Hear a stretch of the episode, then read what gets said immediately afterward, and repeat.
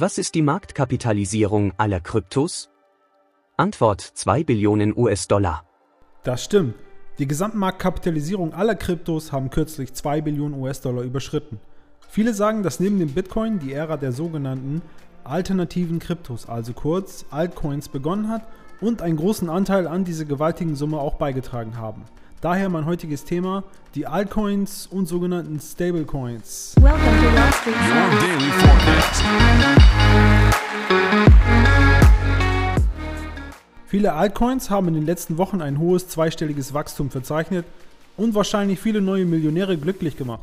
Das ist großartig, ich freue mich für die Leute und hoffe, dass sie etwas Gewinn mitnehmen. Was mich aber noch mehr begeistert ist, dass viele dieser Altcoin-Projekte auf Ethereum, dem sogenannten Weltenwandler der Kryptoszene, basieren.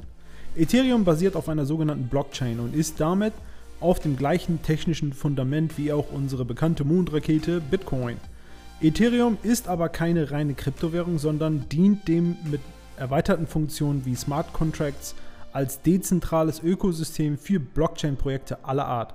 Deshalb kann Ethereum auch als offenes Protokoll bzw. Baukasten für dezentrale Anwendungen bezeichnet werden. Soweit so gut.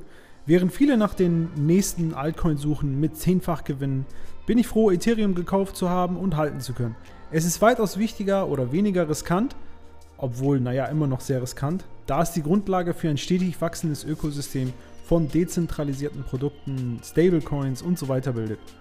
Außerdem wird derzeitig ein umfangreiches Upgrade durchgeführt, um die Skalierungsprobleme des Netzwerkes zu lösen, mit denen es momentan zu kämpfen hatte oder in den vergangenen Jahren. Und das Ethereum nennt sich dann Ethereum 2.0. Es geht zwar langsam voran, aber immerhin es geht voran.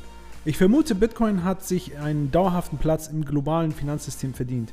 Aber es fühlt sich so an, als ob Ethereum noch einiges vor sich hat. Sogar US-Investment-Milliardär Mark Cuban, der anfangs gegen Krypto war, glaubt jetzt, dass Ethereum unter den Kryptos einen Spitzenplatz einnimmt. Darüber hinaus hat Visa kürzlich angekündigt, die Verwendung von US-Dollar-Coins, welche äh, übrigens auch eine auf dem Ethereum basierende Stablecoin ist, zur Abwicklung von Transaktionen in seinem Zahlungsnetzwerk zuzulassen.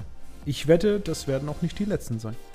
Wo wir gerade bei Stablecoins sind, was sind Stablecoins? Stablecoin ist eine Kryptowährung, die an eine gängige Währung gebunden ist. Als Beispiel, ein Coin eines x-beliebigen Stablecoins wäre der Wert einer Währung des Dollars oder des Euros. Übrigens denke ich, dass Stablecoins eines der dauerhaften Produkte der Kryptorevolution sein werden. Die digitale Darstellung von Währungen, die grenzüberschreibend reibungslos funktionieren, sind definitiv der nächste Schritt in unserer globalisierten Welt. Letzte Woche kam es zu den Gesprächen in den USA, einen Rat zu bilden, der sich für politische Entscheidungsträger in der Regierung einsetzt, um die Kryptoindustrie zu unterstützen. Kryptos haben in den konservativen und traditionellen Kreisen einen eher schlechten Ruf. Dieser Rat wird dazu beitragen, die Botschaft zu verbreiten, dass mit den richtigen Kontrollen Kryptos die Welt verbessern. Es signalisiert auch eine neue Reife für die gesamte Kryptowelt. Ein gutes Signal auf jeden Fall für unsere Kryptos. Meine Einschätzung für dich?